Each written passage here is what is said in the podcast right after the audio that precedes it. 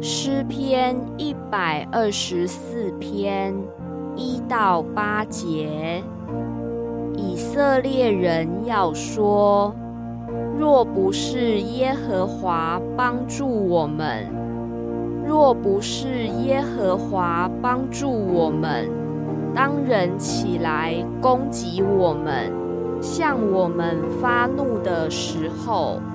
就把我们活活的吞了。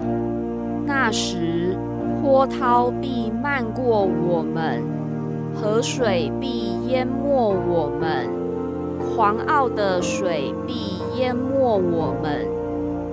耶和华是应当称颂的，他没有把我们当野食交给他们吞吃。我们好像雀鸟，从捕鸟人的网罗里逃脱，网罗破裂，我们逃脱了。